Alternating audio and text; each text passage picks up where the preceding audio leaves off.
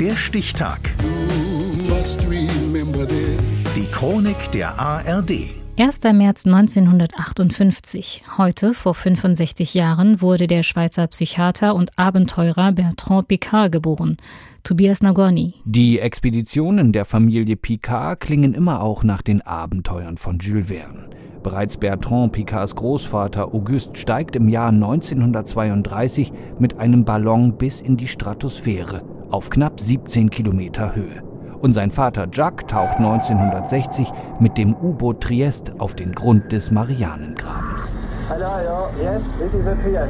Elf Kilometer unter Wasser. Weltrekord.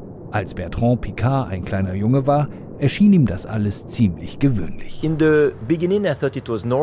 Zuerst dachte ich, dass das normal ist, dass jeder als Entdecker arbeitet.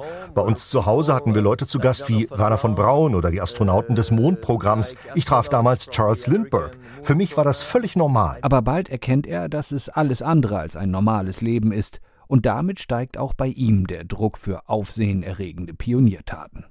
1999 will er mit dem Orbiter 3, einem 50 Meter hohen Ballon, an dessen Ende eine kleine rote Kapsel baumelt, zusammen mit seinem Co-Pilot Brian Jones die Erde umrunden. Knapp 20 Tage nach dem Start geht die Erfolgsmeldung um die Welt. Sie haben es vielleicht schon in den Nachrichten gehört. Sie haben es geschafft. Vor einer guten Stunde kam der Ballon in Ägypten runter. Damit haben die beiden Ballonfahrer Bertrand Picard und Brian Jones als erste die Erde nonstop in einem Heißluftballon umrundet. Rückblickend auf die Expedition erinnert sich Bertrand Picard. Und für die ganze Fahrt, wir hatten Angst, nicht genug Treibstoff zu haben bis zum Erfolg.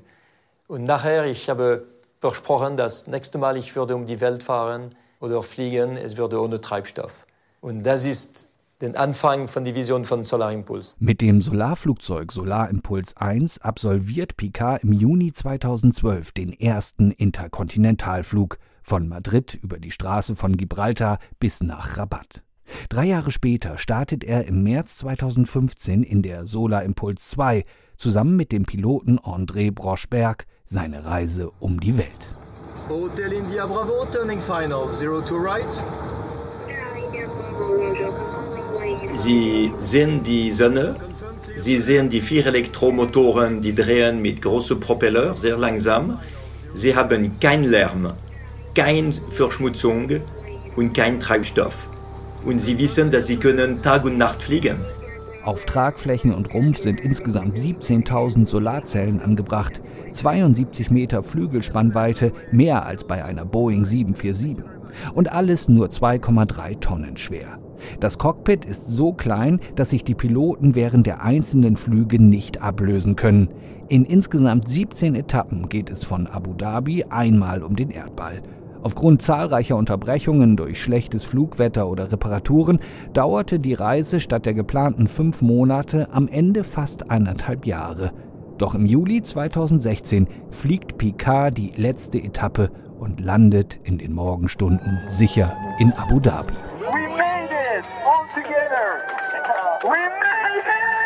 40.000 Kilometer ohne Treibstoff. Good morning, Abu Dhabi. Salam alaikum.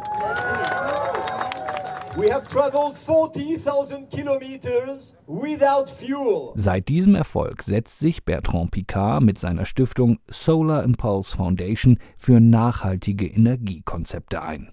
Geboren wurde der Pionier und Abenteurer heute vor 65 Jahren. Der Stichtag. Die Chronik von ARD und Deutschlandfunk Kultur. Produziert von Radio Bremen.